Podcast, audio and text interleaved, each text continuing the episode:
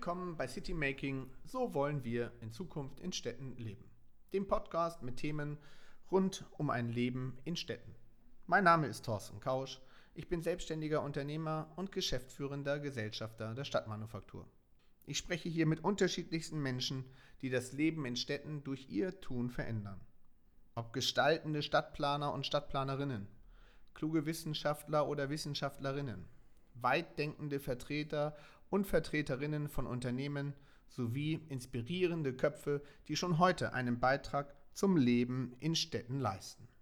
Ich möchte dabei wissen, welche Veränderungen Sie sehen, welche Trends es gibt, wohin sich das Leben in Zukunft in Städten entwickelt und welche Lösungsideen oder konkrete Antworten es heute und in Zukunft geben wird.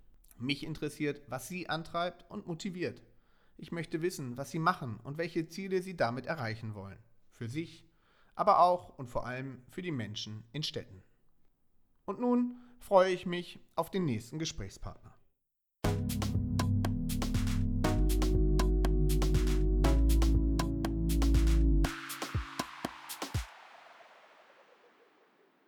Herzlich willkommen zur neuen Ausgabe des Podcasts City Making. So wollen wir in Zukunft in Städten leben.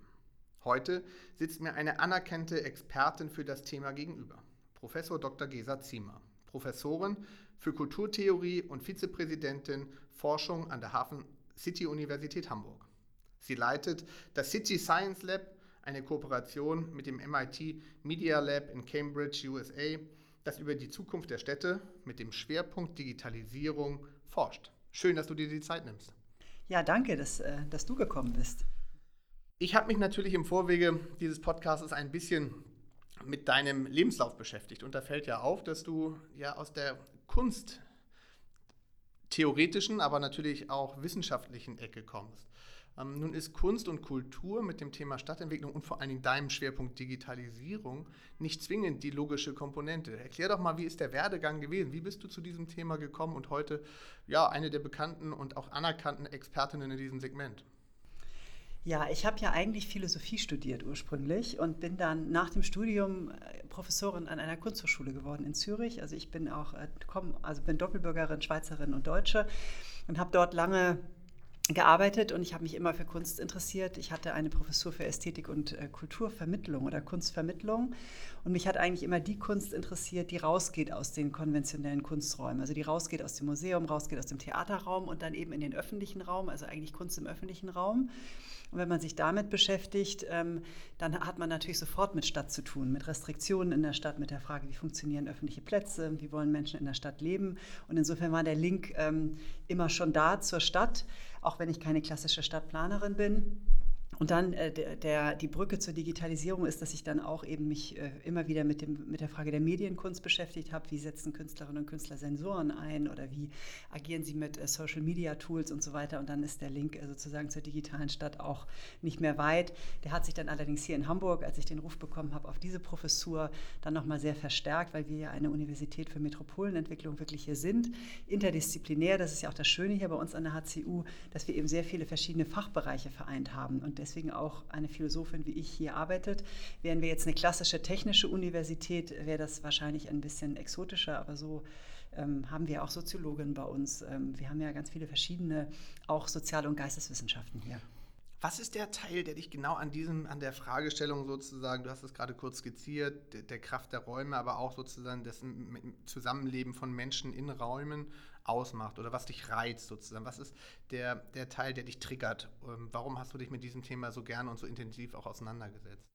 Ja, ich glaube einfach, dass äh, öffentliche Räume in Städten wichtig sind und dass öffentliche Räume natürlich latent auch immer ein bisschen bedroht sind durch Privatisierung und dass ein öffentlicher Raum auch immer ein politischer und ein gesellschaftlicher Raum ist, wo man sich austauscht. Ich meine, das kann man von der Antike, die Agora bis heute gibt es äh, diverse Figuren natürlich auch, die das immer wieder stark machen und gerade auch so Kunst im öffentlichen Raum thematisiert ja ganz oft Beteiligung. Ne? Die Frage, wie können sich Menschen beteiligen an Stadtentwicklungsfragen, aber überhaupt auch an gesellschaftlichen Fragen. Und was ich immer toll fand bei Künstlerinnen und Künstlern, ist, dass sie sehr innovativ sind in Bezug auf das Thema, wie kriege ich Menschen zusammen, wie schaffe ich Räume oder Settings, in denen Menschen miteinander reden können.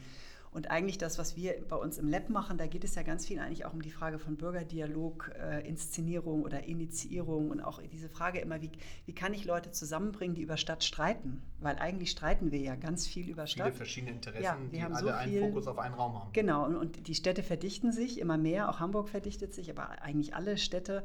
Und da gibt es einfach ganz viele Konfliktlinien. Und ich stelle mir eigentlich immer die Frage, wie kann man diese Konfliktlinien so ausdiskutieren, dass wir hier in einer demokratischen Gesellschaft weiterhin gut leben und natürlich auch den Populismus, der sich immer breiter stark macht, möglichst äh, zu verringern. Das ist natürlich was, was ich als Wissenschaftlerin kaum ertragen kann, wenn man dann mit so einfachen Lösungen kommt, die aber alle eigentlich nicht umsetzbar sind. Ja, ich glaube, dass ähm, wenn man sich ein bisschen mit dem Thema beschäftigt, sind einfache Lösungen selbstverständlich nicht das Maß der Dinge, sondern es ist ein hochkomplexes System, wo verschiedene Interessen wirken. Vielleicht kannst du in dem Kontext einmal kurz skizzieren ähm, mit dem Science Lab. Was ist sozusagen genau die Aufgabenstellung? An was forscht ihr konkret, auch in Verbindung mit dem MIT? Ähm, und du hattest gerade gesagt, die Komponente sozusagen der Partizipation, also der Frage der Bürgerbeteiligung auch an Prozessen. Das ist das ja sicherlich einer der Schwerpunktthemen, auch an denen ihr arbeitet. Ja, also die, das, der, das Thema des City Science Lab ist ja Digitalisierung der Städte. Ne? Wie wirkt sich das aus auf äh, die Planung von Städten, ähm, aber auch auf die Frage, wie leben wir in Städten? Ne? Also bei uns ist ja das Besondere, dass wir technische Wissenschaften wie zum Beispiel Informatik, Architektur zusammenbringen, eben immer mit kulturwissenschaftlichen Fragestellungen. Deshalb ist diese Frage nach Lebensqualität in der Stadt bei uns immer wichtig. Und es gibt natürlich so bestimmte Themen, die in der Stadtentwicklung heute ganz äh, aktuell sind. Mobilität, würde ich sagen, ist in Bezug auf Daten und Digitalisierung das große Thema, weil diese ganzen Vehikel, die wir in den Städten einsetzen, natürlich in erster Linie Datenproduzenten und Datenträger sind. Kommen wir gleich auch nochmal drauf, glaube wird in den Thema genau. rein. Genau, äh, Wohnungsbau ist ein Riesenthema und so weiter. Es gibt so äh, natürlich die ganze Nachhaltigkeitsdebatte, Klima, Grünerhaltung in Städten ne, und so weiter. Aber das ist das eine, da machen wir Projekte zu. Wir visualisieren eigentlich Daten. Das ist mal vielleicht die ganz einfache Antwort. Wir zeigen erstmal, wenn es eine Frage gibt, wie viele Wohnungen haben wir eigentlich in Hamburg? Wo wird eigentlich Wohnungsbau vorangetrieben? Wie sieht das aus? Und dann immer die nächste Frage, wie können wir Bürger und Bürgerinnen beteiligen daran? Weil alle wollen in irgendeiner Form mitreden. Und wie kann man äh, Formate schaffen, in denen Bürgerinnen und Bürger auch informiert sind, also nicht einfach nur irgendetwas reden, sondern tatsächlich auch möglichst qualifizierte Kommentare abgeben können. Und das ist ja wirklich auch was ganz Tolles mhm. und Besonderes hier in Hamburg. Das ist ja so eine Bürgerstadt. Das muss ich dir eigentlich nicht erzählen. Du lebst ja viel länger hier als ich, wo die Leute ein hohes Verantwortungsbewusstsein auch haben für diese Stadt und auch mitreden wollen. Und ich immer wieder selber überrascht bin über die Qualität der Bürgerkommentare, die wirklich hoch ist. Und ich bin ja Schweizerin und deshalb kenne ich das ja auch aus der Schweiz. Partizipation ne? ist ja. doch sozusagen das Kernthema genau, der Schweiz. Genau, und bei uns ist das ja auch so, dass wir, wenn wir diese Veranstaltungen machen, die gibt es ja bei uns massenhaft, natürlich ein ganz hohes ähm, Niveau herrscht an Diskussion zwischen Politik und Bürgertum. Aber das hat man in anderen Städten, ist es natürlich ganz mhm. anders. Ne? Wenn man nach Indien geht oder in die Ukraine oder nach Südamerika, China. ja, da merkt man dann eben, dass die Leute das überhaupt nicht gewohnt Klar. sind, mitzureden. Und dann muss man erstmal überhaupt so eine Gesprächskultur schaffen. So deshalb ist mir der Wechsel zwischen äh, von Zürich nach Hamburg diesbezüglich natürlich überhaupt nicht schwer gefallen, mhm. weil es ungefähr auf demselben, auf einem guten Niveau läuft. Man hatte aber ja trotzdem den Eindruck, weil du auch unter anderem Wohnungsbau nanntest oder generell ähm, die Stadtentwicklungskomponente, dass genau an der Stelle zwar unglaublich viel miteinander gesprochen wird, aber sehr oder häufig ist sozusagen dann doch an der Kompromiss Kompromisslösung scheitert, weil es ja doch viele Bürgerbegehren gibt, die dann faktisch sich an sich gegen die Verdichtung im Einzelnen konkret aussprechen. Woran aus deiner Sicht ähm, scheitert es, dass ja doch auf der einen Seite die Qualität an der, an der Beteiligung existiert, dass die Möglichkeit gegeben ist, aber dass trotzdem es nicht gelingt, verschiedene Interessen, ich will nicht sagen wegzumoderieren, das wäre negativ, sondern positiv zu einem, einen Einklang zu bringen? Ich glaube einfach, der, der Druck auf die Städte ist hoch. Ne? Also Hamburg ist ja zum Beispiel überhaupt nicht groß verdichtet. Wir leben ja hier in so einem Paradies, ne? aber wenn man sich viele andere Städte anguckt, ist der Verdichtungsdruck ist einfach hoch, weil die Menschen in den Städten leben. Mhm. Ne? In den 70er Jahren oder 60er Jahren hatte man dieses Raus aus der Stadt, ein Familienhaus. Heute haben wir eher das gut funktionierende Stadt, die eben alles bietet und wir wollen alle in Städten wohnen. Und weil der Druck so hoch ist, kann man natürlich äh, keine perfekte Lösung für gar nichts finden. Ähm, aber ich äh, denke trotzdem, und das ist ja das, was wir hier tun, wir zeigen eigentlich, wie komplex, du hast es eben schon mhm. gesagt, wie komplex eine Stadt eigentlich ist. Ich kann nicht einfach schreien und sagen, ich will alle Grünflächen erhalten und gleichzeitig möchte ich aber, dass die Stadt pro Jahr 10.000 Wohnungen baut. So, da muss man entweder ne? aufstocken, ja. ne, da gibt es auch eine Riesendiskussion, warum stocken wir hier nicht auf. Dann muss man vielleicht irgendwann anfangen, Hochhäuser zu bauen, auch eine Riesendiskussion, ist eigentlich ein Tabu in Hamburg so eine Art und so weiter. Da gibt es dann einfach Fragen, wo man, äh, ja, da müssen wir aber irgendwo müssen diese Wohnungen ja hin. Mhm. Ganz spannend an der Stelle, vielleicht einmal kurz dazwischen gehen, weil diese nicht so dichte Besiedelung Hamburgs ist ja tatsächlich einer der ganz zentralen Schwerpunkte auch der eigenen Wahrnehmung der Hamburger und auch der mit der Stadt verbundenen Identität. Ähm, nämlich der Frage, dass du ja nicht nur eine grüne Stadt hast, sondern tatsächlich auch eine nicht dicht bebaute, eine nicht hoch bebaute Stadt hast. Deshalb ist es natürlich genau wie du sagst, dass es an den Kern auch der eigenen DNA geht, eine Diskussion zu führen, die dahin lautet, wo können wir und können wir überhaupt äh, Hochhäuser zulassen? Und das Zweite natürlich im selben Abend so, wie weit können wir denn verdichten und wie weit geht das eigentlich in der Realität? Ja, das ist so. Hamburgs Identität ist grün und hat eine Einfamilienhauskultur ja auch, ne? wenn wir an diese ganzen an den ganzen ähm, Westen denken oder auch an den Norden und so weiter. Dennoch kommen immer mehr Leute in die Städte. Mhm, und ich finde zum Beispiel, ähm, könnte man über höhere Häuser nachdenken. Man könnte ja vielleicht erstmal Gewerbe da rein tun. Ne? Wir waren neulich in Singapur auf so einer tollen Reise und da bringt man sein Auto in einen Lift unten, drückt auf den zehnten Stock, dann fährt das Auto hoch, wird dort oben repariert und man holt es abends wieder ab. Das sind ja Dinge, die erstmal natürlich von der Optik eine Stadt verändern, aber das heißt ja noch lange nicht, dass wir dann alle in Hochhäusern wohnen müssen und unsere Gärten nicht mehr haben. Also wenn wir verdichten, müssen wir halt innovativ über solche mhm. Fragen nachstellen, äh, nachdenken. Betrifft das Thema Mobilität genauso. Es wird nicht so sein, dass die Autos weiter, Privatautos in der Masse weiter in den Innenstädten fahren können. Das wissen wir überall. Und auch da, klar, hat das eine ganz massive Veränderung auch des Mobilitätsverhaltens zur Folge. Aber so müssen wir über Stadt nachdenken und dadurch, dass wir unten im Lab oder ähm, diese Daten visualisieren und die, die Stadt überhaupt als Karte und auch in 3D-Format zeigen, kann man überhaupt einen Ort schaffen, mhm. wo wir über Stadt eben reden können. Nicht nur auch qualitativ, ja, ne, weil man Daten ja, hat, genau. man weiß, wie die Menschen und nicht sich nur bewegen. PowerPoint sagt genau. mein Oberbaudirektor oder irgendwie eine Senatorin erklärt einem, wie Stadt funktioniert, ja. sondern wichtig ist eben auch, dass diese Tools interaktiv ja. sind und dass die Leute wirklich auch sagen können, was, würd, was würde passieren, wenn, ja. welches Szenario ja. wollen wir dann. Und am Ende ist es immer ein Kompromiss. Ich habe noch nicht einen einzigen Stadtentwicklungsentscheid erlebt, der nicht auch ein Kompromiss war. Ähm, lass uns doch vielleicht einfach mal nochmal die Flughöhe von Hamburg sozusagen auf die globale Ebene ähm, machen. Ähm, da geht es ja um genau, wie wir eben gerade auch diskutiert haben, um darum, dass die Städte vor großen Herausforderungen stehen. Der Zuzug nimmt, ist ja nun klar, wird auch die nächsten Jahre und Jahrzehnte so weitergehen. Ähm, trotzdem würde mich mal interessieren, aus deiner Perspektive, was sind aus deiner Sicht derzeit die Trends, die ganz zentral auf die Zukunft von Städten wirken? Das eine ist sicherlich Digitalisierung, ähm, aber ähm, welche weiteren Trends sind es, die diesen Prozess auf der einen Seite auch noch verstärken und zum anderen aber auch auf das Miteinander in Städten wirken? Mhm. Also ich denke, äh, es gibt ja verschiedene Themen. Also wir haben ähm, das Thema Digitalisierung ist ja ein ganz großes. Ne? Das hat ja zum Beispiel äh, Arbeit, das, wie mhm. sich unsere Arbeit verändert. Ähm, da wird äh, die große Frage sein, wie, was wir überhaupt für eine Arbeit tun, wenn wir uns überlegen, dass ein Großteil der Routinearbeiten, der klassischen Arbeiten wegfallen wird, so wie das auch in der Industrialisierung passiert genau. ist, in verschiedenen so wird es jetzt durch die Digitalisierung natürlich auch sein. Es werden aber deshalb auch neue Berufe entstehen. Und die Frage ist, was sind das für Berufe? Und äh, wenn ja, wo finden sie statt? Und wie kann man so vielleicht auch Industrie, die ja nicht mehr eine klassische Industrie ist von rauchenden Schornsteinen, sondern ähm, andere Arbeits, äh, wie kann man das in, in einer Stadt auch halten, sodass es diese dass nicht solche Funktionsaufteilung gibt, ne? dass man lange Wege zurücklegen muss, um zu arbeiten, sondern das vielleicht eher verbinden kann mit Familie. In, in der Vorbereitung habe ich ja auch gelesen, dass du ganz explizit auch an der einen oder anderen Stelle sogar anregst, darüber nachzudenken, Industrie wieder bewusst in die Städte hineinzuholen. Nicht? Also jetzt reden wir nicht über rauchende Schlote, aber trotzdem über äh, moderne Art von Industrieproduktionsstätten. Ja, genau, also ich sage mal, eine Sensorproduktion ist sehr, viel leiser, kleiner auch von der, vom Raumbedarf her als jetzt natürlich ähm, ein, ein Arubiswerk mhm. oder so, ne? solche Dinge. Weil es äh, im Prinzip darum geht, eine vielfältige Stadt zu schaffen. Und da geht es eben auch darum, die Wege möglichst, möglichst kurz zu halten. Und Gesellschaft verändert sich. Frauen und Männer arbeiten heute gleichermaßen. Heißt, man muss die Kinder betreuen. Heißt, man braucht eigentlich kürzere Arbeitswege. Ne? Und solche Coworking-Modelle, sage ich mal, oder so andere Arbeitsmodelle, das ist sicherlich ein Themenspektrum, mhm. über das viel geforscht werden, mhm. werden wird in Zukunft und das Stadtentwicklung maßgeblich ähm, mhm. beeinflusst.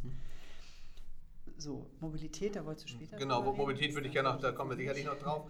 Ähm, äh, welche Bedeutung hat sozusagen das ganze Thema Konnektivität? Würdest du das auch unter der Perspektive gerade eben kurze Wege ja. als einen solchen Trend bezeichnen? Ja, also auf jeden Fall. Ähm, ich glaube auch, dass ähm, Interdisziplinarität zunehmen wird, grundsätzlich, dass Branchen gerade auch in Bezug auf Digitalisierung viel, viel stärker zusammenarbeiten mhm. müssen. Branchen müssen miteinander arbeiten Und ähm, wir werden uns, ich meine, die Vernetzung passiert ja im sozialen Bereich sowieso schon ganz stark. Wir teilen, wir vernetzen, wir scheren dauernd. Und dass das äh, in Bezug auf die Arbeitswelt halt auch passiert. Und ich meine, Konnektivität ist ein großes Thema. Ne? Das kannst du natürlich global denken, dass genau, ein Großteil ja, der Menschen heute Absolut. super global arbeitet ja. und wir auch die ähm, Tools immer besser werden. Das heißt, dass wir vielleicht eben auch nicht mehr so viel rumfliegen müssen. Das wäre so eine, eine Vision meinerseits, dass ich mhm. immer denke, wir bewegen uns eigentlich alle immer noch viel zu viel fort. Wenn mhm. wir jetzt über Nachhaltigkeit und CO2-Emissionen reden, würde ich immer auch mal vorschlagen, dass wir ähm, viel, viel mehr per Skype machen können. Und ich muss auch nicht für jede Konferenz an, anreisen. Ich kann das genauso gut einfach auch über ein, ein, gutes, augmentiertes Tool machen, wo man mich sieht, wo man mit mir reden mhm. kann. Ich höre, was die, warum mhm. muss ich da physisch sitzen? Ja, also ich fliege für, für einen 5-Minuten-Pitch nach Shanghai. Was soll das? Also das ist eigentlich wirklich bin ich ja beruhigt. Ich war für eine Dreiviertelstunde in Wien für ein Gespräch und dachte auch so, oh, für, den, für den Footprint ist das nicht das Optimale. Nee, aber wenn du, aber dauernd. Ja, das ist ganz schwierig, finde ja. ich auch. Ich ja, als absolut. Wissenschaftlerin mache das dauernd. Ich werde ständig eingeladen an solche Veranstaltungen. Die Pitches werden immer kürzer, mhm. weil man es halt immer komprimierter mhm. will. Aber genau den äh, CO2-Output, den man da generiert, der ist natürlich überhaupt nicht mehr vertretbar. Mhm absolut. Und wenn man das sozusagen in klein denkt, hat natürlich auch dort jeder seine Möglichkeit, nicht an der Stelle dazu beizutragen. Und da ist natürlich Konnektivität und die Frage, welche Infrastruktur finde ich vor Ort vor, auch ein ganz wichtiger Aspekt dafür. Ähm, lass uns nochmal auf das Thema äh, auch dieses ähm, aus meiner Sicht trotzdem noch vorhandenen Trends der Partizipation gucken. Das ist ja ähm, in vielerlei Hinsicht dem einen oder anderen wenigstens politischen Kopf ein Dorn im Auge, weil er, glaube ich, gefühlt teilweise davon überfordert ist, damit umzugehen ähm, vielleicht auch ein bisschen Sorge hat, dass er nicht selber entscheiden kann, sondern dass andere entscheiden müssen oder dürfen sogar. Und zu guter Letzt aber auch, glaube ich, ein Missverständnis, was ähm, Partizipation betrifft. Weil wenn man häufig Partizipation liest, auch in vielerlei Prozessen ähm, innerhalb der Städte, in verschiedenen Städten, ist mein Eindruck, dass da Partizipation sehr unterschiedlich gelebt wird. Teilweise ist nur eine Information und hat mit Partizipation gar nichts zu tun. Und andererseits ist es so, sie wollen, manchmal will man sich nur einfach versichern, dass das, was man vorhat, richtig ist, aber auch das hat mit Partizipation ja nichts zu tun. Ist das auch ein Trend, der sich weiter fortsetzen wird und der auch die Städte in Gänze deutlich verändern wird noch? Ja, ich glaube, man muss das tatsächlich sehr genau unterscheiden. Es gibt unterschiedliche Veranstaltungen oder Formate, die man entwickelt. Es gibt wirklich äh, Bürgerinformationen. Da ist schon etwas entschieden und ich glaube auch wirklich, dass ein Bürgermeister oder die Senatoren und Senatoren, eine Regierung, sagen wir mal, das Recht haben muss zu entscheiden. Die werden schließlich gewählt und haben, die leben genau in der repräsentativen Demokratie und die müssen Dinge entscheiden können. Und es gibt bestimmte Sachen, ähm, die macht man einfach, wenn man sie als Bürgermeister richtig findet oder Bürgermeisterin.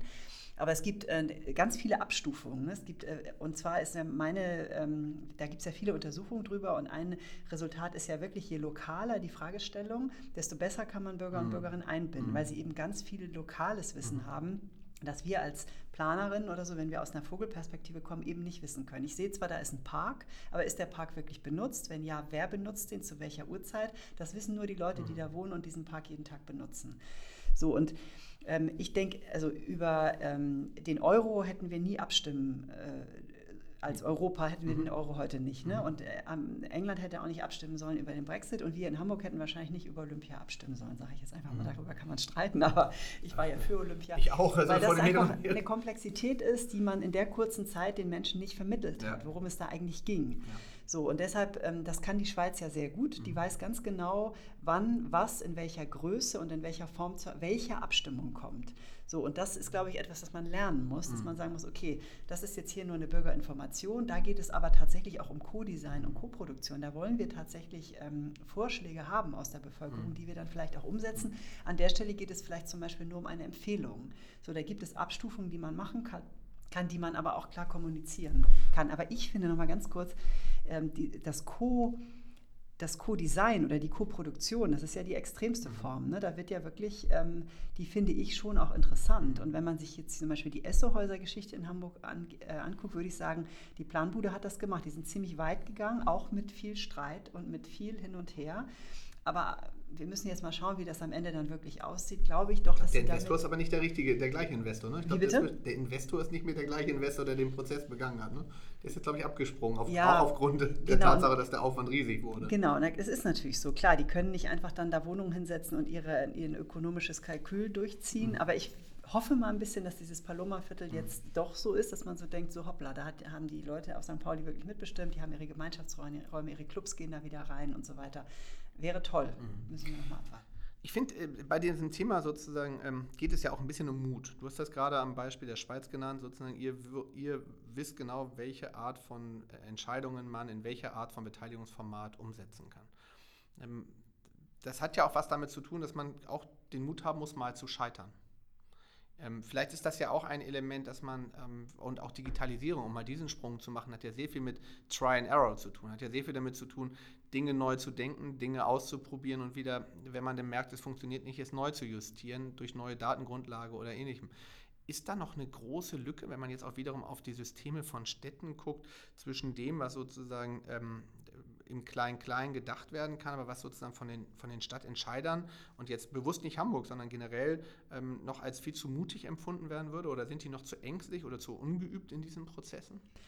Ich glaube eigentlich, dass sehr viele äh, Leute, die in Städten arbeiten, in der Verwaltung, sage ich mal, die der Regierung sozusagen zuarbeiten, sehr gut ausgebildet auch sind und eigentlich das Gute wollen, auch für die Stadt. Die sind eigentlich, viele von denen äh, agieren sehr gemeinwohlorientiert ich finde oft, dass sie zu konventionell agieren. Ich würde es vielleicht gar nicht unbedingt Mut, vielleicht hat das auch damit zu tun, ja, habe ich mir noch gar nicht so überlegt.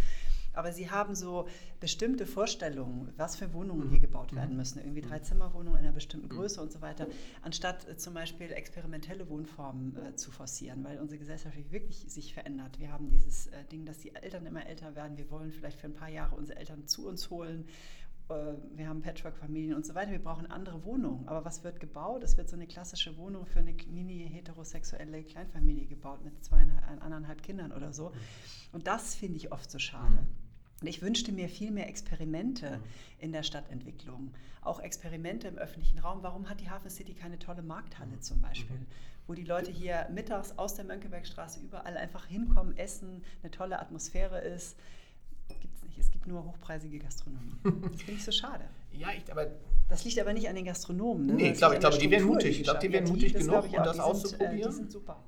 Äh, aber ich glaube, an der Stelle ist wieder genau dieses, wie du sagst, konventionelle versus dem, dem unkonventionellen, nämlich ohne zu wissen, wie auch da der Ausgang ist. Das meine ich vielleicht mit Mut und auch der, der Kraft, auch dann mal ein Scheitern nicht als Scheitern, sondern als Erkenntnisgewinn zu verstehen. Ähm, das ist natürlich in politischen Umgebungen immer sehr schwierig, weil dann sofort Opposition und Regierung ihre jeweiligen Rollen spielen. Aber ich glaube tatsächlich auch, da würde man sich generell, ähm, gäbe es da noch viel Raum. Ja, also nochmal, um auf den öffentlichen Raum nochmal zu kommen und die Hafen City zum Beispiel, das habe ich immer nicht so ganz verstanden. Wir hatten hier jahrelang riesen, also tolle Brachen, nicht nur, das geht nicht um die Größe, die Qualität der mhm. Brachen war super. Wir hatten hier diese Sandareale, wir haben das Wasser hier und ich immer nicht verstanden habe, warum gibt es hier jetzt keine Beach, mhm. temporären mhm. Beachclubs mhm. oder irgendwas. Coole Sachen meine ich jetzt, ich meine jetzt nicht so einen konventionellen. Beachclub. Es hätte so viele Künstler und Künstlerinnen gegeben, die Lust gehabt hätten, das zu machen dann gibt es unheimlich viele Restriktionen und ne, ne, ne, aber ich glaube, das liegt schon noch ein bisschen an der Mentalität, sowas einfach mal auszuprobieren und zu sagen, äh, machen wir jetzt. Lass uns doch an der Stelle, genau, an der Stelle nochmal tiefer gehen. Die, die, Beachclubs sind ja ein schönes Beispiel, ähm, aber auch in vieler Hinsicht. Die Identifikation der Bevölkerung nimmt ja immer mehr Raum ein. Also du hast es gerade beschrieben, dass ähm, auch eine Erkenntnis, ein, ein Erkenntnisgewinn bei euch ist, dass je kleiner die, die Bereiche, über die die Bevölkerung abstimmt, umso besser sozusagen und, und sinnvoller ist auch eine Partizipation und je globaler es wird, umso schwieriger wird. Das hattest du am Beispiel Brexit festgemacht. Mit wel warum nimmt dieser Raum, diese Identifikation mit dem unmittelbaren Lebensumfeld so viel Raum ein? Ist das auch ein Trend, weil es global unsicherer wird? Na, ich habe, ich denke auch, ähm, kann sein, wobei ich immer denke, wir leben ja hier in einem, in einem Paradies, ne, in Deutschland und in Hamburg oder so. Ne? Wir haben ja eigentlich mit Unsicherheit, da gibt es ja Städte in der Welt, die damit viel, viel mehr äh, Klar. konfrontiert sind. Klar. Ich glaube, es hat auch zu tun damit, dass Städte an sich größer werden und man sich so kleine Kieze in Städten baut. Mhm. Das ist das Dorf in der Stadt. Mhm. Das ist ja auch so Identität in der genau. Identität. Genau. Ne? Das ist ein mhm. beliebtes Forschungsthema auch mhm. im Moment. Immer, es ploppt immer wieder mhm. auf. Ne? Wie schaffe ich es mir, ein vertrautes Umfeld mit einer hohen Identität, die Leute, die da wohnen, die Läden, die es da gibt, die Gastro, die es da gibt, das öffentliche Leben zu schaffen und trotzdem in einer großen Stadt zu wohnen. Also beides zu haben. Das Dorf und die Vertrautheit, die Nachbarschaft. Nachbarschaft ist ja eins der ganz großen Stichworte es gibt ja immer so wieder so Umfragen, die Zukunft der Städte und das Thema gute Nachbarschaft ist immer ein Qualitätskriterium, was ganz oben mhm. steht unter den ersten drei. Natur ist immer ganz wichtig, Nachbarschaft und dann Fragen von Mobilität und mhm. Infrastruktur sind meistens so die ersten drei, weil man beides will. Man will das Große, man will den Flughafen, die globale Arbeit weg und die Partys und die Clubs und die coole Szene und gleichzeitig will man aber mhm. auch ähm, tolle, eine tolle Nachbarschaft. Genau. Netzwerke will, dass die Kinder, man sich gegenseitig die Kinder ähm, he helfen kann bei den Kindern und so Zeug. Mhm. Und das ist ja irgendwie auch, ja, das kann ja auch eine Chance, wenn man mal darüber nachdenkt. Ähm, wir befinden uns gerade in Hamburg, aber es gibt ja auch viele kleinere Städte, die sich an sich schon große Sorgen über ihre Zukunft machen. Nicht? Also nicht nur Stadt-Landflucht ist das eine Thema, sondern das andere Thema natürlich auch, was machen eigentlich diese Mittelstädte, ähm, die ähm, nicht diese Sogwirkungen haben wie die großen Metropolen. Kann ja rein theoretisch aber auch genau eine Chance für diese mittleren Städte sein, genau in dieser Art und Weise, nämlich der kleinteiligeren Identität, ihre eigene zu finden und auch sozusagen damit eine Perspektive für die Zukunft zu bilden.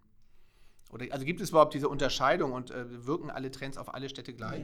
Ich glaube, also zurzeit ist es ja so, dass die, gerade die Digitalisierung äh, macht ja einen großen Unterschied zwischen einer funktionierenden, also in Bezug auf eine funktionierende Infrastruktur mhm. zwischen großen und kleinen Städten und auch zwischen ländlichen Regionen mhm. und den Städten. Ich habe gerade ich sitze ja auch viel in so Jurys und es gibt ja große Smart City Calls hier auch, äh, die immer wieder vom Bund rausgegeben werden. Und wir haben gerade letzte, vor ein paar Wochen gab es wieder so Fälle, wo man das Geld eigentlich vor allem in strukturschwache mhm. Regionen mhm. gegeben hat mhm. und gar nicht in die Städte, obwohl die Städte eigentlich viel innovativer sind, was mhm. die Klar. Angebote Der Druck angeht. ist ja auch ne? doller, ne? Ja, der also, ist viel höher. Ja, und der wirtschaftliche sag ich mal, die wirtschaftliche Grenznutzen natürlich auch schneller erreicht, als ja, wenn du sozusagen genau. im ländlichen Raum bist. Genau, und äh, ja, und das ist ein großes Problem. Also dieser Gap, der sich da auftut, der mhm. ist riesig und im Moment sehe ich noch nicht so richtig, dass sich die Städte, die, die ländlichen Regionen ähm, da richtig stark aufstellen. Das ist natürlich auch eine Geldsache und eine Frage, wie viele Leute wohnen da, für wie viele Leute baue ich das mhm. eigentlich. Da geht es ja zum Teil noch um wirklich Infrastrukturfragen wie Glasfasernetz und so weiter. Äh, da reden wir noch gar nicht über Bürgerservices mhm. oder so, ne, mhm. sondern noch über, über andere Fragen. Und das ist ein, ein Problem. Ich mhm. glaube aber eigentlich auch, wir haben eigentlich vor, ich sag mal, 15 Jahren immer gesagt, das ist die Chance der ländlichen Regionen. Ich weiß nicht, ich erinnere mich noch, ich habe da noch in der Schweiz gelebt, aber damals fanden immer alle, boah, Mecklenburg-Vorpommern, Brandenburg, tolle Gegenden, kann man sich tolle alte Häuser kaufen und dann machen wir da Coworking. Mhm. Wenn man heute mal richtig hinguckt, dann gibt es diese Orte eigentlich immer nur so noch so als Wochenendorte. Ne? Die leben alle in Berlin. ja. ja. ja. Ist aber natürlich technisch natürlich möglich, aber ähm, im, im, Moment ist, scheint mir in Deutschland der Gap doch sehr groß zu sein. Das ist eigentlich nicht gut. Genau, heißt denn das an sich, dass ähm, eine neue Art der Hierarchisierung der Urbanität tatsächlich durch digitale Anschlüsse erfolgt? Also wenn man sich jetzt mal anguckt, ähm, du hast sozusagen die Kernurbanität immer im Mittelpunkt der Städte. Ähm, und du hast, je weiter du dich in die Peripherie bewegst, hast du teilweise eine Situation, dass du keine Mobilitätslösung mehr hast, der ÖPNV bricht weg, die Bussituation ist nicht mehr gewährleistet. Wenn man das jetzt aber nochmal auf das ganze Thema Digitalisierung überträgt, also auch auf Mobilitätslösung, wird ja an sich eine ganz neue Segmentierung von Städten bis hin zum ländlichen Raum logischerweise dann statt. Ist das nicht auch eine Gefahr für eine Gesellschaft, dass der Druck immer weiter dann doch auch aufgrund der Tatsache schon in Richtung der urbanen äh, Bereiche folgt? Ja, ich glaube schon, dass diese so eine digitale Hierarchisierung, du hast das jetzt Segmentierung genannt, aber eigentlich ist es eine Hierarchisierung, ja. sich auf jeden Fall auf, äh, auftut. Den kann man ja in einer Stadt schon beobachten. Mhm. Wenn ich mir jetzt hier die Schanze angucke oder St. Georg oder die Innenstadt und vergleiche das mit Wellingsbüttel oder so, haben wir da auch schon einen Unterschied. Mhm. A, in den ähm, Services, aber natürlich auch in der, so ein bisschen in der Mentalität der Leute. Wie schnell adaptieren Leute mhm. das und wie schnell benutzen sie das? Wir haben jetzt hier ja diesen ersten autonomen Busfahren, ne, dieses Heat-Projekt. Klar, das, der, der, fährt hier vor der Tür rum und deshalb steigen die Leute da auch ein und mhm. probieren das aus und sind neugierig oder so. Ja, das ist so. Man müsste im Prinzip natürlich äh, viel, viel mehr ähm, Investitionen in diesen in diesen Gap rein investieren. Wobei ich immer finde, in Hamburg ist das durch diese Metropolregion noch einigermaßen ausgeglichen. Da hat man ja andere Regionen, in denen das sehr, sehr viel extremer ist. Wenn man auch in ostdeutsche Bundesländer geht, wenn man sich so die Landkarte anguckt, der digitalen Potenz sozusagen in Bezug auf A, Infrastruktur, aber auch wirklich Services oder die Frage, dann ist das ja relativ dramatisch. Aber nicht nur der Osten, man kann auch in den Norden von Schleswig-Holstein oder so gehen. Klar. Ja, das ist ein Problem. Aber das ist doch dann an, an sich wie übrigens, darf ich mal kurz sagen, wie ja. übrigens in der Forschung auch genauso. Ne? Wir forschen immer alle nur in den großen Städten. Mhm. Ja. Viel zu wenig Leute mhm. forschen. Ich versuche jetzt gerade bei mir im Lab das auch zu implementieren. Mhm. Wir forschen viel zu wenig in Bezug auf das Verhältnis zum Land. Mhm. Äh, aber ist es dann nicht auch genau äh, vor dem Hintergrund dessen, du sagst, man muss da mehr forschen, aber ist es nicht auch an sich eine Steuerungsaufgabenstellung von ähm, von Politik, von Stadtoberen, sich darüber Gedanken zu machen. Ich sage mal, wenn ich mir jetzt Hamburg angucke, haben wir gefühlt gerade, ich weiß nicht, zehn verschiedene Mobilitätsanbieter, von E-Scootern über äh, E-Rollern, diverse Smart äh, ähm, Carsharing-Anbieter und so weiter und so fort. Ähm, bedarf es da, keiner von denen wird ja, und ein ÖPNV, der ja exzellent im Vergleich zu vielen anderen Städten ist, ähm, aber bedarf es da, keiner von denen hat natürlich das Interesse, weil sie alle wirtschaftlich getrieben sind, ähm, unmittelbar Verantwortung für die Stadtgesellschaft zu übernehmen und die Rolle zu übernehmen, sozusagen die, die verschiedenen Entwicklungen in den verschiedenen Sphären, sei es, ähm, sage ich mal, in den Quartieren, sei es aber auch in dem ländlichen Raum, also an Stichwort Metropolregion, Stichwort Umlandgemeinden, äh, bewusst auch als politisch aufzugreifen, weil für sie wirtschaftlich sich das ja gar nicht trägt. Also muss es da nicht in irgendeiner Art und Weise eine Verantwortung auch der Steuerung seitens äh, Regulativ geben? Das Interessante an Digitalisierung ist ja, dass sie Leute zu Zusammenarbeit zwingt. Das finde ich eigentlich eine, eine was Schönes, ja, Aufbrechen von Tunneln. Sehr interessant, ne? ja genau, was ja. wir immer sagen, die Silos aufbrechen ja. zwischen den Disziplinen, aber auch die Datensilos aufbrechen. Ne? Wir haben das große Problem in Städten immer noch, dass viele Daten einfach wirklich in Silos lagern. Mhm. Jede Behörde hat ihre eigenen Daten und auch die Qualität der Daten noch sehr unterschiedlich und so weiter. Da gibt es ja hier in Hamburg glücklicherweise durch diesen Landesbetrieb für Geoinformation und Vermessung eine, eine Agentur, sage ich mal, die das professionell seit Jahren versucht, ähm, gut aufzuarbeiten und auch zugänglich zu machen. Aber das ist natürlich auch eine Mentalitätsgeschichte, mit der man da ganz oft zu tun hat, weil viele ihre Daten einfach nicht preisgeben mhm. wollen. Und wenn du jetzt über dieses Thema Stadt-Land sprichst, ist klar, eigentlich müsste natürlich Hamburg mit Schleswig-Holstein und Niedersachsen, wenn wir nochmal hier in unserer Region bleiben, ja, massiv zusammenarbeiten. Ja. Da müsste es Plattformen geben, Thinktanks, Austausche und so weiter. Und äh, die gibt es ein bisschen, tatsächlich. Es ist ja nicht so, dass das nicht passiert. Nein, nein, ne? klar. Ähm, aber das müsste natürlich ähm, ganz anders man ganz, genau, da müsste man, das müsste man ganz anders mhm. aufgleisen. Mhm. Und das passiert natürlich eigentlich noch viel zu wenig. Dann lass uns doch genau an der Stelle nochmal ähm, schauen. Du hattest gerade das wunderbare Thema Aufbrechen durch Digitalisierung von Tunneln und äh, den verschiedenen ähm, Segmenten aufgeführt.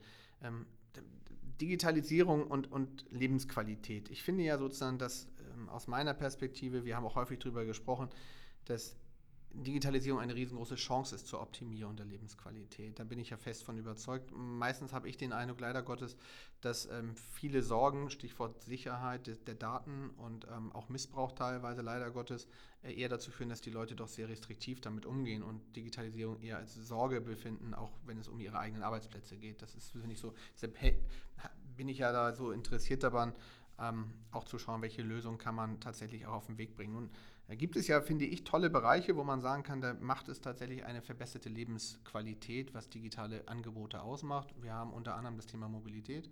Aus meiner Sicht gibt es noch das ganze Thema Kommunikation, was man auch nochmal, glaube ich, da in den Mittelpunkt heben muss. Und sicherlich auch das ganze Thema Shopping und Einkauf ist sicherlich auch etwas, bei allem Positiven, negativ ist natürlich der ökologische Footprint, den man dahinter lässt.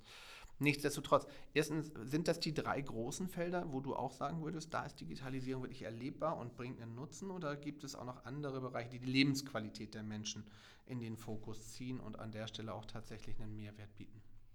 Du hast jetzt genannt Einkauf, Mobilität und was war das? Äh, Kommunikation. Kommunikation, ja, genau. Das würde ich teilen. Ähm, ich glaube aber dann auch nochmal, dieser ganze Bereich Bürgerinformation, Einbindung von Bürgern mhm. und Bürgerinnen können wir natürlich über digitale Tools hervorragend. Mhm äh, herstellen. Man muss sich immer vorstellen, dass es eigentlich ja kein Herrschaftswissen mehr gibt. Ne? Wir haben ja zum Beispiel in Hamburg dieses Transparenzportal, mhm. in dem ja viele Daten abgespeichert sind und man kann Zugriff als Bürgerinnen und Bürger haben auf ganz viel. Also wenn du wissen willst, wie viele Bäume es in der Stadt gibt, wo die Verkehrsschilder stehen, die Ampeln und so weiter, das kannst du eigentlich alles nachgucken. Mhm. Das ist ja schon mal toll, ne? Mhm. dass äh, wir den gleichen Datenbestand eigentlich mhm. alle zur Verfügung mhm. haben. Ähm, was war deine Frage genau? Nee, die wollte, großen Themen. Ja, die ähm, großen Themen, die großen Bereiche. Du hast gerade noch das ganze Thema Burger Service dazu genau, genommen, das stimmt ähm, sicherlich. Ähm, gibt es also äh, an der Stelle, das sind ja wirkliche Mehrwerte, gibt es aus deiner Sicht sozusagen, wo gibt es den größten Handlungsdruck in dem Bereich? Also es gibt ja, ich meine, ich, viele Themen, aber das Thema Klima und Umwelt hast du jetzt mhm. noch zum Beispiel noch nicht genannt. Ne? Ich würde mal sagen, das ist, da besteht großer Handlungsbedarf. Ein großen Trend, glaube ich. Ne? Genau, das kann man so sagen. Trend, ja. Äh, und auch da ähm, äh, gibt es ja viele interessante auch Erhebungsformen. Wie kann ich denn Luftverschmutzung wirklich auch erheben? Ne? Gibt es so kleine Sensoren, die kannst du dir an den Rucksack schnallen und kannst deinen eigenen Arbeitsweg mit dem Fahrrad äh, tracken und kannst dir angucken, wie ist und so weiter. Da gibt es ja viele, mhm. äh, würde ich sagen, es ist ein Riesenfeld. Ähm, was ich, äh, darf ich noch mal kurz ein, ein bisschen mehr so eine Meta-Ebene ja, einmal schnell ein. Was ich total interessant finde an dem Thema ist so, an dem Thema Digitalisierung ist, dass wir oft äh, zu unkreativ, finde ich, äh, mit Daten umgehen. Die Tatsache, dass wir Daten sammeln, wir sammeln ja viele Daten, viel, viel mehr als früher macht ja, dass wir viele Daten zur Verfügung haben. Und wenn wir dann es noch schaffen, diese Silos zu öffnen und wirklich, dass äh, ich auch Zugriff habe auf die Finanzdaten, die Finanzbehörde hat Zugriff auf Gesund, das klingt jetzt alles nach, oh Gott, Datenschutz, aber ich sage das einfach mhm. mal, können wir plötzlich natürlich ganz andere Fragen auch an so eine mhm. Stadt stellen. Und das Flüchtlingsthema damals mhm. in, in dem Winter 2015, 16 war deshalb auch so interessant, weil es betraf alle gesellschaftlichen Bereiche, egal ob Bildung, Gesundheit, überhaupt das ganze Migrations- und Integrationsthema, Religion, alles Mögliche. Und wir waren gezwungen, die Daten zu öffnen, um überhaupt zu verstehen, was passiert da und wie, wo, was. Und ich finde das so ein mich interessiert, äh, ich möchte, dass Menschen kreativer umgehen damit. Mhm. Immer, um, um, bevor sie sagen, halt, ich habe Angst und Datenschutz und ich möchte das nicht, erstmal sich überlegen, was kann ich denn machen, wenn ich diese Daten zur Verfügung habe. Und ich stelle eben ganz oft fest, wenn wir da unten so Veranstaltungen im Lab machen, dass die Leute manchmal sitzen und denken, oh, jetzt habe ich all die Daten, ja, hm, was kann ich denn jetzt für eine Frage stellen? Mhm. Das ist ja interessant, was wir da alles haben. Und das ist zum Teil dann eben auch unsere Arbeit, da Vorschläge zu machen und die irgendwie kreativ miteinander zu, zu verbinden. Lass uns doch einmal, ich finde das Beispiel, was du ja gerade genannt hast, in, in der Not, und das war ja eine Situation, als es die Flüchtlingskrise gab, ist ja vieles auf einmal möglich. Mhm. Ähm, und ich finde sozusagen euer Beispiel, äh, wie ihr sozusagen dann auch ähm, die Daten genutzt habt, um daraus auch tatsächlich Lösungen zu entwickeln, ist ja an sich ein Vorzeigeprojekt, wo man sagen kann, da ist es sehr sinnvoll gewesen, die verschiedenen Daten zusammenzuführen und daraus gute Analysen für die Frage von äh, Flüchtlingsunterkünften und deren Verträglichkeit über die Stadtverteilung sozusagen zu gewährleisten. Vielleicht magst du da nochmal zwei Sätze dazu sagen. Erstens, was war die Aufgabenstellung und zweitens, was war sozusagen die, der Lösungsansatz und wie seid ihr dann konkret vorgegangen?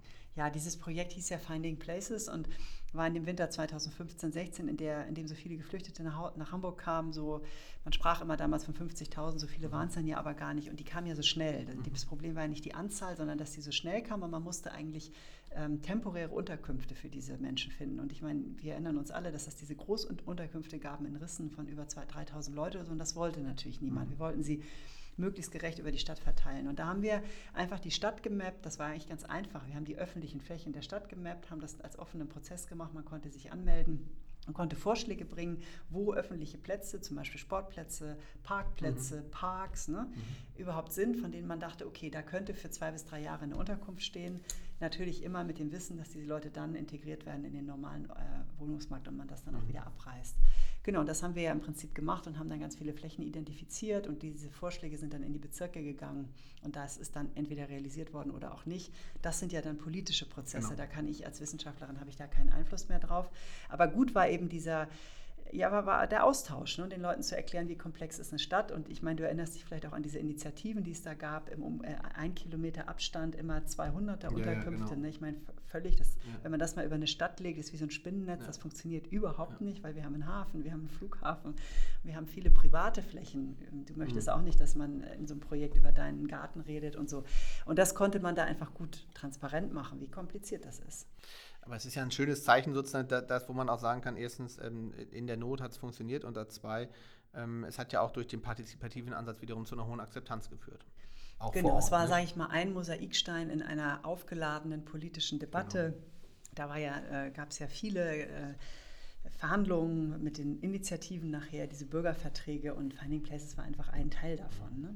So, das ja. war schon interessant und gut. Und ich muss auch da nochmal sagen, wir hatten hatten viel mehr äh, Konfrontation erwartet. Natürlich gab es Leute, die kamen und gesagt haben, ah, wir wollen gar keine Flüchtlinge hier, aber eigentlich waren zu 90 Prozent die Diskussionen in den Workshops sehr, sehr konstruktiv. Das fand ich beachtlich. Ähm, wir hatten gesagt, wir wollen auch nochmal über das Thema Mobilität reden. Ich glaube, das ist sozusagen eines der Themen, was am stärksten auch gerade ähm, wenigstens ähm, in aller Munde wahrgenommen wird und auch einen Nutzen unmittelbar bietet. Ähm, auch an der Stelle mal die Frage, sind, sind die Daten, die ja jeder Einzelne durch sein eigenes Mobilitätsverhalten äh, zutage fördert, egal ob ich jetzt ein Taxi nehme, ein Stadtrad nehme, ob ich mein eigenes Fahrrad nehme oder ob ich ein äh, ÖPNV nehme, sind die eigentlich in irgendeiner Art und Weise erstens ähm, miteinander vernetzt, also werden die irgendwo zusammengeführt tatsächlich und sind die auch so weit offen, dass man sie tatsächlich auch jeder für sich nutzen kann? Ja, also grundsätzlich äh, ist es ja so, dass die Mobilitätsdaten in Deutschland immer noch relativ allgemein sind. Es gibt ja diese Mobilitätserhebungen mhm. regelmäßig und eigentlich sagen die nicht sehr viel aus über das individuelle Mobilitätsverhalten von dir und von genau. mir. Sie sagen grob was darüber aus, wie viele Leute Auto fahren, wie viele Leute Fahrrad fahren, so ein bisschen. Aber viel interessanter, wenn man sich statt im Detail anguckt, ist ja, was für einen Weg liest du denn wirklich zurück genau, mit deinem das ist Fahrrad? Der entscheidende Punkt. Wo umfährst du denn bestimmte die Stresemannstraße, weil sie einfach eklig ist? Äh, ne? Und was machst du eigentlich? Und da ähm, müssen wir, glaube ich, noch viel mehr Daten erheben. Und da ist auch sowas wie Crowdsourcing interessant, dass mhm. wir eben alle erheben über Apps, ähm, So, das muss äh, auf jeden Fall passieren. Ich bin immer wieder erstaunt darüber, wie wenig brauchbar doch äh, Mobilitätsdaten zum Teil noch sind. Mhm. Aber das ändert sich, weil Stadt, Städte natürlich mit Sensoren ausgestattet werden. Und das sind Sensoren, die Echtzeitdaten sammeln, mhm. also zum Beispiel an den Ampeln jetzt oder auch in den Straßen. Das heißt, die können jetzt, das fängt jetzt eigentlich an, können wir schon viel, viel mehr Aussagen darüber, über wie viele ähm, Autos stehen an der Ampel, wie schnell fahren die Leute, wo sind die ähm, Peaks, wo nicht. Und dadurch kann man natürlich Verkehrsverhalten dann auch steuern, indem man die Ampeln steuert oder eben ähm, Baustellen mhm. besser mhm. koordiniert mhm. oder wie auch immer. Das fängt jetzt an. Und eine Entwicklung, die vielleicht interessant ist, ist, dass Städte auch immer mehr an diesen sogenannten Digital Twins arbeiten, dass sie versuchen, digitale Abbilder der Stadt zu bauen, die auch über Augmented und Virtual Reality so funktionieren sollten, dann, dass man wirklich in die Stadt reingehen kann, mhm. sich Sachen angucken kann und sich natürlich in solchen Modellen, wenn sie dann mal richtig gut funktionieren, auch in Echtzeit Verkehr angucken kann mhm. oder auch Fußgängerbewegung, ähm, mhm. unterschiedlichste mhm. Dinge. Aber die Technologie ist, glaube ich, noch nicht so toll, dass es wirklich 100% funktioniert. Aber wir werden jetzt auch in Hamburg anfangen, so ein Twin aufzubauen. Das ist eigentlich interessant, weil man es auch visuell, man kann es gut angucken. Und ja, und dann dieses Echtzeitdatenthema natürlich. Ne? Das betrifft, du kannst das Echtzeit ja in ganz vielen, auch wie, wie, der, wie die Luft sich in der Hafen City bewegt. Das ist ja nicht nur Verkehr im Sinne von Autos oder so, nee, sondern du kannst ganz viele Umweltdaten mhm. dir anschauen. Und toll ist halt, dass das integrativ betrachtet werden muss. Ne? Dass äh, Luftverschmutzung hat nicht nur zu tun mit dem Verkehr, sondern hat tatsächlich auch zu tun mit der Frage, wie der Wind weht. Mhm. Und dazu musst du Umweltdaten mit Mobilitätsdaten eben verknüpfen. Und mir liegt es so sehr an diesen Verknüpfungen, dass wir da noch viel, viel radikaler sein müssen. Aber ist denn diese Denkweise tatsächlich, also deshalb frage ich nochmal, ich komme mal zu, an, zurück an unseren Anfang, ist das Bewusstsein darüber, was tatsächlich das Öffnen von Datengrundlagen oder Datenerhebung auf der einen Seite und das zur Verfügung stellen dieser Daten an Potenzial bietet, ist das wirklich schon in, bei den Entscheidungsträgern so vorhanden, dass sie auf der Basis Entscheidungen auch treffen? Unterschiedlich. Ich sage immer, es gibt bestimmte Bereiche, äh, ist das, da ist das schon relativ gut. Zum Beispiel alle Menschen, die sich mit Flächen beschäftigen, mit Geodaten, mit der ganzen Bau- und Beplanung. Mhm. Da finde ich immer, ist das schon relativ, die, die, die, sag ich mal, haben verstanden, warum wir auch Umweltdaten angucken müssen oder Sozialdaten. Mhm. Wir müssen zum Beispiel demografische Entwicklung angucken, wenn wir uns mit Flächen mhm. beschäftigen. Wo, wo sollen die Schulen in Hamburg gebaut oder überhaupt? Aber in, also in der Finanzbehörde ist das äh, Bewusstsein sehr gering, weil der Datenschutz natürlich stark ist. Und in der Gesundheitsbehörde ist das auch nicht gewünscht, weil wir natürlich Anonymität sehr hoch stellen in Bezug auf unsere Gesundheitsdaten. Es kommt immer darauf an, mit welchen Bereichen du arbeitest. Wir machen jetzt so ein soziales, wir bauen unten gerade so ein soziales Cockpit, wo man die soziale Infrastruktur der Stadt anguckt. Und da ist das zum Beispiel so, dass die Leute im Prinzip offen sind, aber die Datenqualität manchmal wirklich so ist, dass sie noch im Excel Sheet gesammelt werden beim einzelnen Sozialarbeiter auf dem Laptop. Das will ich auch gar nicht despektierlich hier sagen. Ne? Das ist einfach so. Die haben eine andere Arbeitskultur. Die sind nicht so datenaffin. Das ist super unterschiedlich, in welchem Bereich du gehst. Und ich finde es immer wieder spannend, so zu beobachten, wie offen die Leute dann dafür sind und den Mehrwert eben verstehen oder eben erstmal sagen. Was ist denn dann an der Stelle aus deiner Perspektive der richtige Weg? Wenige Bereiche, die aber sehr ähm, affin sind, also datenaffin sind und vor dem Hintergrund die im Optimalfall erstmal miteinander zu vernetzen und da den, die Auswertung zu betreiben? Oder ist dir alternative Weg zu versuchen, möglichst viele verschiedene Daten auf gleichem Niveau ähm, aufzubereiten oder aufbereitet zu haben und die dann ausnutzen, äh, auswerten ich, zu können? Ich glaube, der beste Weg ist, über relevante Themen zu gehen. Mhm. Zum Beispiel die Erhaltung des Grüns in einer Stadt. Jede Stadt hat eine andere Grünkultur. Das ist allen sofort klar, das wollen wir alle. Keiner würde sagen, ach, ich will keine Bäume mehr in der Stadt. Ja, so, und dann anzufangen und zu sagen, okay, wir visualisieren mal das Grün und dann überlegen wir uns, was für Daten brauchen wir denn dafür? Und plötzlich merkt man, aha, Gesundheitsdaten sind auch wichtig für Grün, weil die Frage ist, äh, joggst du im mhm. Park oder nicht? Das sind mhm. Gesundheitsdaten am Ende des Tages. Also ich glaube immer, am einfachsten ist es, über Themen zu gehen. Oder ich sage noch mal ein Beispiel, dieses jetzt Mobilität, wollen wir jetzt endlich mal darüber reden? Oder? Ja, ja können wir ähm, gerne, ja. diese, ja. Man hat doch gerade die kleine Johannes, man macht das ja in Städten immer mehr, dass man so äh, Areale schließt für genau. die Autos, ne? wie genau. die kleine Johannesstraße ja. in Hamburg gerade. Sehr große Diskussion, muss man zugeben, ja, was die Frage von City, von City-Erschließbarkeit und so etwas anbetrifft. Genau. Aber ähm, wenn man es macht, äh, hat es Auswirkungen auf ganz vieles, auf die Immobilienpreise, auf äh, die Art und Weise, auf die Gastronomie. Ne? Das ist, betrifft auch nicht den nur Raum, auf das Quartier genau, auf den Raum, genau auf die Natur. Ja. So, das ist doch toll. Das betrifft doch nicht nur Mobilität, mhm. sondern dann plötzlich eben Lebensweise. Ich finde ja auch, dass Mobilität ehrlich gesagt immer der Mittler ist zwischen den verschiedenen Lebenswelten sozusagen. Also der Fragestellung, ähm, wie kann ich am Leben teilhaben? Das ist für mich unmittelbare Mobilität, ganz offen gesagt. Und ich glaube, dass äh, vor dem Hintergrund ähm, man viel mehr, äh, oder dass wir viel mehr dazu übergehen müssen, genau in diesen Quartieren zu denken und auch viel mehr sozusagen in der, genau wie du sagst, in den Lebensräumen zu denken und der Frage stellen, was brauche ich eigentlich? Weil die Mobilität innerhalb der City, in so einem Quartier, ist eine ganz andere Anforderung, als wenn ich jetzt, sage ich mal, irgendwo in der Peripherie bin. Da habe ich eine ganz andere Anforderung daran. Und ich glaube, vor dem Hintergrund geht es ganz stark immer um die Räum räumliche Betrachtung. Ja. Das ist so. Und äh, ja, genau, gerade Mobilität ist ja ein tolles Thema, weil du einerseits hast du die, den Riesen, die Riesenskalierung von Leuten, die nur durch die Gegend fliegen und gleichzeitig hast du diese Last Mile. Genau. Wie komme ich denn von meiner U-Bahn-Station wirklich in meine Wohnung? Benutze ich da jetzt da den Tretroller oder gehe ich zu Fuß oder habe ich ein Skateboard dabei oder ein Klappfahrrad? Genau, und wir machen gerade in Altona so ein Cities for People, das ist ja auch so ein Forschungsprojekt. Mhm. Da geht es wirklich nur um Last Mile. Und das ist witzig und wieder eigentlich Beleg für, für diese These, das ist super lokal und die Leute machen sehr intensiv mit und haben wirklich schon tolle Ideen generiert, die die Bezirksverwaltung jetzt auch versucht, teilweise umzusetzen. Richtig gute Sachen. Ja, ich glaube, das ist wieder das typische Beispiel da, wo es unmittelbaren Mehrwert für einen selber bringt. Genau, da, wo es Relevanz schafft. Genau. Solche Sachen, ne? Mhm. Da, da, da ist automatisch auch das Involvement hoch. Und ich glaube, da ist auch der unmittelbare Nutzen hoch. Und da wird auch Digitalisierung, um das mal wieder da den, den Schulterschluss zu schaffen, wird auch die Digitalisierung erlebbar und verhindert auch, dass man sozusagen das zu negativ betrachtet, sondern da tatsächlich eher mit positiven Assoziationen verbindet. Das ist ja genau der wichtige Teil dabei. Ähm, wenn du jetzt äh, vielleicht ähm, letzte Frage an der Stelle, aber das Thema Mobilität. Wir haben hier den ITS-Kongress 2021, da geht es um intelligente Transportsysteme. Ähm, aber äh, das ist ja sozusagen auch da wiederum ein Fachkongress, ähm, der ja doch sehr, sehr bedingt nur ähm, der Bevölkerung und vermittelt, was Lebensqualität durch Digitalisierung verbessern kann. Ähm, was wäre sozusagen für dich äh, da so die Chance, in so einem Kongress tatsächlich auch ähm, konkrete Erlebbarkeiten zu schaffen? Ja, das ist eins meiner Lieblingsthemen, der ITS-Kongress. Habe ich das nur gedacht? Genau, da haben wir aber vorher noch nicht drüber gesprochen. Ne? Das ist jetzt nicht abgemacht. Ich habe mir den auch in Kopenhagen angeguckt und jetzt ist ja auch Singapur, da fahre ich jetzt dann aber doch nicht hin. Das sind ja sehr technische Messen. Letztendlich verkaufen die Leute ihre Sensoren und ihre äh, IT-Lösungen.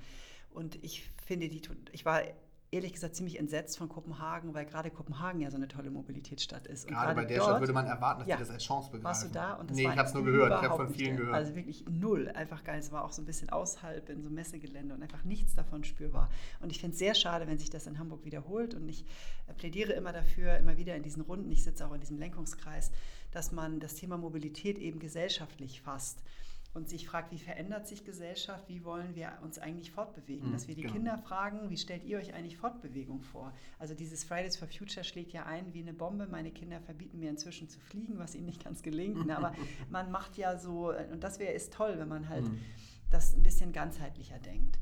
Und ich hoffe, dass ITS es gelingt. Wir haben ja das Glück, dass die Messe so in der Stadt mhm. ist, dass wir auch über Exkursionen, das erfahrbar machen, was es dann für andere Formen der Fortbewegung gibt, dass wir da nicht nur stehen an so Ständen von Unternehmen, die uns ihre Lösungen verkaufen wollen. Ja, ich glaube, das eine muss, das eine ist das, was sozusagen auf dem Messegelände dann selber stattfindet, mit all dem, mit all dem Ausstellungsvorhaben ähm, äh, und der, der unmittelbaren Fachexpertise. Ich glaube, das zweite ist, und das ist ja, finde ich, das Spannende an diesem Kongress als solchem, dass er ja an sich ähm, auch konkrete Lösungen schon erlebbar machen soll, auch in der Stadt.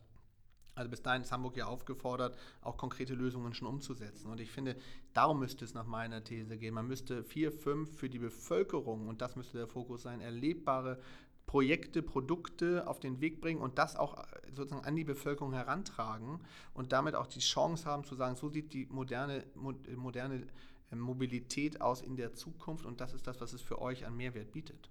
Genau.